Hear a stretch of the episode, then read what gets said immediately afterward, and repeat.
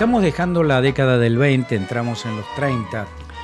La inmigración cambia radicalmente en la Argentina y no podemos dejar de tocar el tema del lunfardo. Jorge Luis Borges definía el lunfardo como un vocabulario gremial como tantos otros. Decía que es la tecnología de la furca y de la ganzúa. Son muchos en el siglo XX los que catalogaban al lunfardo como producto de la delincuencia.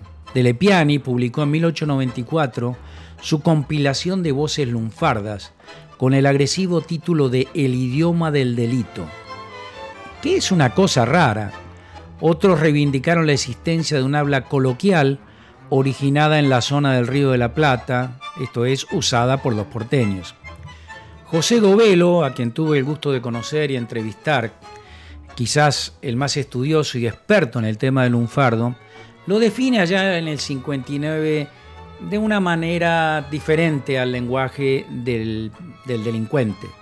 Sin embargo, llega recién en el, en el año 1989 que publica su libro El lunfardo, donde amplía su definición.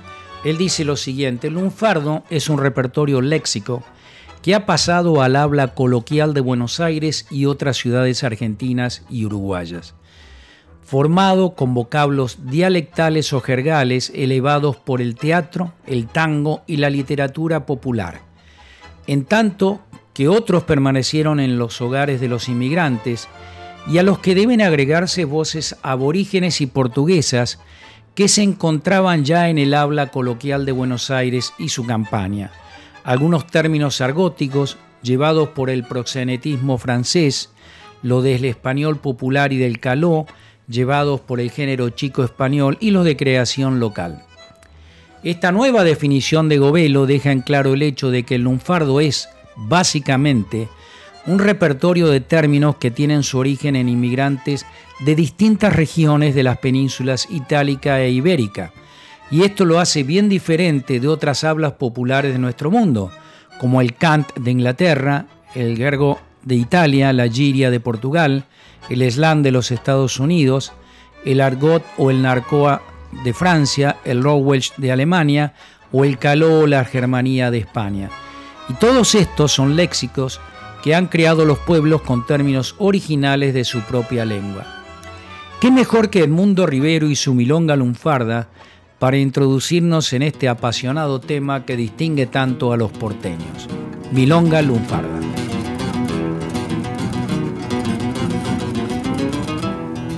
En este hermoso país que es mi tierra, la Argentina. La mujer es una mina y el fuelle es un bandoneón, el vigilante un botón, la policía la cana. El que roba es el que afana, el chorro un vulgar ladrón, al sonso llaman chabón y al vivo le baten rana. La guita o el vento es el dinero que circula un cuento es meter la mula y al berre por el revés. Si pelechaste, tenés. Y en la rama, si está seco. Si andás bien, andás derecho. Tirado el que nada tiene. Chapare si te conviene agarrar lo que está hecho. El cotorro es el lugar donde se hace el amor. El paya es un gran señor de sus mangos saca mala. La vecina es la fulana, el tordo es algún doctor el estaño un mostrador donde un kurda se emborracha y si es que hace patancha te la va de sobrador. El que trabaja, labura. Quien no hace nada es un fiaca. La pinta es la que destaca los rasgos de tu postura. Mala racha es misiadura que hace la vida fulera.